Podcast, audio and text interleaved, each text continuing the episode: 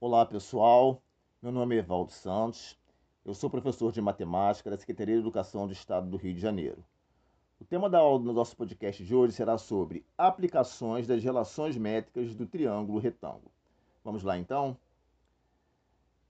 Observando o material que, disponibilizado na apostila de vocês, nós temos um, uma figura formada por três quadrados, cujo centro forma um triângulo retângulo de lados A, B, C.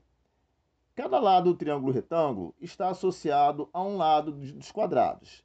Logo, o lado A está associado ao lado do quadrado de valor 3.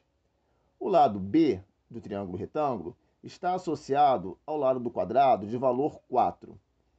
E o lado C do triângulo retângulo, que é a hipotenusa desse triângulo retângulo, está associado ao lado do quadrado de valor 5. Nós teremos aí que a hipotenusa ao quadrado é igual à soma dos quadrados dos catetos, ou seja, C ao quadrado é igual a A ao quadrado mais B ao quadrado. A definição geométrica do teorema de Pitágoras, de acordo com essa figura, seria que as áreas dos quadrados encontradas com as medidas dos catetos cabem no quadrado formado com o lado da hipotenusa. Vamos verificar com alguns exemplos resolvidos. Exemplo 1. A rua Tenório Quadros e a Avenida Teófilo Silva, ambas retilíneas, cruzam-se conforme um ângulo de 30 graus. O posto de gasolina Estrela do Sul encontra-se na Avenida Teófilo Silva, a 4 mil metros do citado cruzamento. Sabendo que o percurso do posto Estrela do Sul até a rua Tenório Quadros forma um ângulo de 30 graus no ponto de encontro do posto com a rua Teófilo Silva, determine em quilômetros a distância entre o posto de gasolina Estrela do Sul e a rua Tenório Quadros.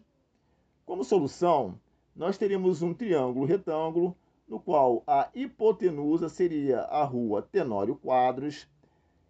É, o ângulo de 30 graus estaria formado entre a rua Tenório Quadros e a rua Teófilo Silva. E o ângulo adjacente a isso, o, o cateto adjacente, teria o valor de 4 mil metros.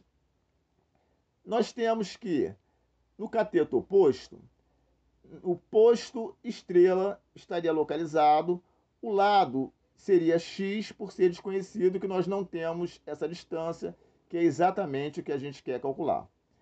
Então, tendo esses valores e, é, aqui disponíveis, nós teríamos que a tangente 30 graus seria igual ao cateto oposto dividido pelo cateto adjacente.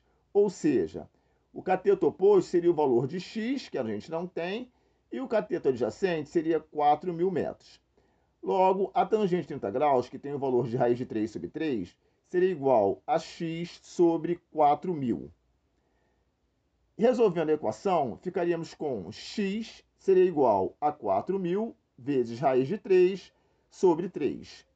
Logo, o valor de x seria aproximadamente 2.000 309,40 metros. Exemplo resolvido 2. De um ponto A, um agrimensor enxerga o topo T de um morro, conforme o ângulo de 45 graus. Ao se aproximar 50 metros do morro, ele passa a ver o topo T conforme um ângulo de 60 graus. Determine a altura do morro. Como solução, nós teríamos uma figura onde teríamos o valor do ângulo de 60 graus, 45 graus seria é, o valor entre o ângulo do, da hipotenusa e do cateto adjacente a esse ângulo.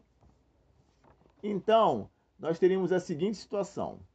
A tangente de 45 graus seria igual a x sobre 50 mais y, que seria igual a 1 igual a x sobre 50 mais y, x seria igual a 50 mais y. A tangente de 60 graus seria igual ao cateto oposto sobre o cateto adjacente. Seria igual a x sobre y nós teremos que a tangente de 60 graus tem valor de raiz de 3, nós ficaremos que ser igual a x sobre y. Então, 1,7, que é raiz de 3, vezes y, seria igual a x. x seria igual a 50 mais y, substituindo o valor de x, nós teremos que 1,7y seria igual a 50 mais y. 1,7y menos y seria igual a 50. 0,7 seria igual a y seria igual a 50. y seria igual a 71,43. E o valor de x seria 1,7 vezes y. Logo, x seria 1,7 vezes 71,43. x seria igual a 121,43 metros. Bom, pessoal, essa foi a nossa aula de hoje. Espero que vocês tenham gostado e até a nossa próxima aula, então.